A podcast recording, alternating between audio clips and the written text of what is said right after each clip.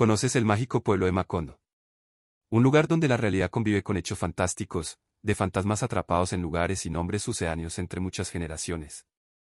Cien años de soledad es una novela escrita por el autor colombiano Gabriel García Márquez y publicada en 1967. Es considerada una de las obras más influyentes y destacadas de la literatura del siglo XX y es un ejemplo icónico del género conocido como realismo mágico.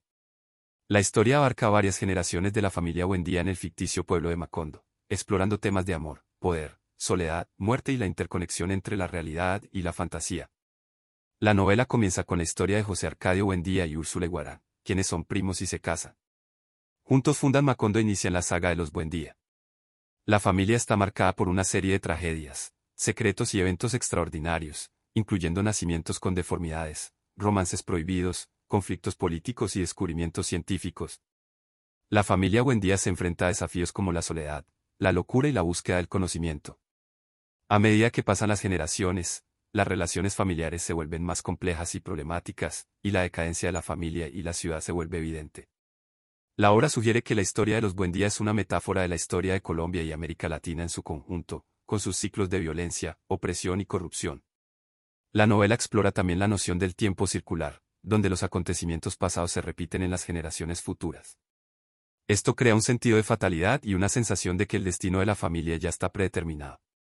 La obsesión con el pasado y la incapacidad de escapar de él son temas recurrentes a lo largo de la trama. En última instancia, Cien años de soledad es una exploración profunda de la naturaleza humana, la memoria, la identidad y la relación entre lo real y lo irreal.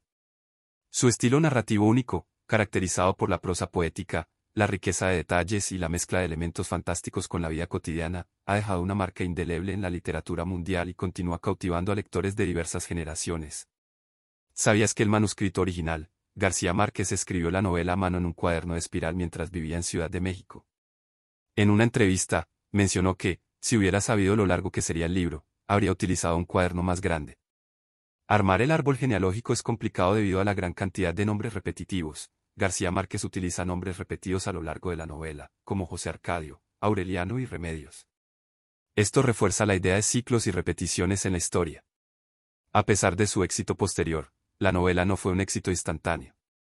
En su primera edición, solo se imprimieron 8.000 ejemplares. Y en la actualidad, cada uno puede costar hasta 38 mil dólares americanos. Asimismo, García Márquez fue duramente criticado por su cercanía al régimen cubano de Fidel Castro.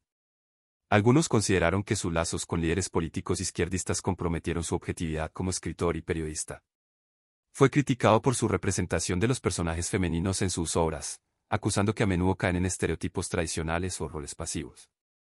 Algunas de sus obras enfrentaron censura en algunos países debido a su contenido sexual explícito y su tratamiento de temas tabú.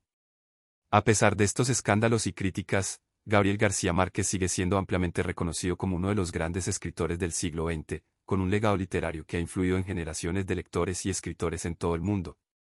Únete a nosotros en este emocionante viaje literario en letras asombrosas. ¿Estás listo para seguir explorando historias asombrosas y curiosidades literarias? No olvides darle me gusta, suscribirte y activar la campanita para no perderte ni un detalle.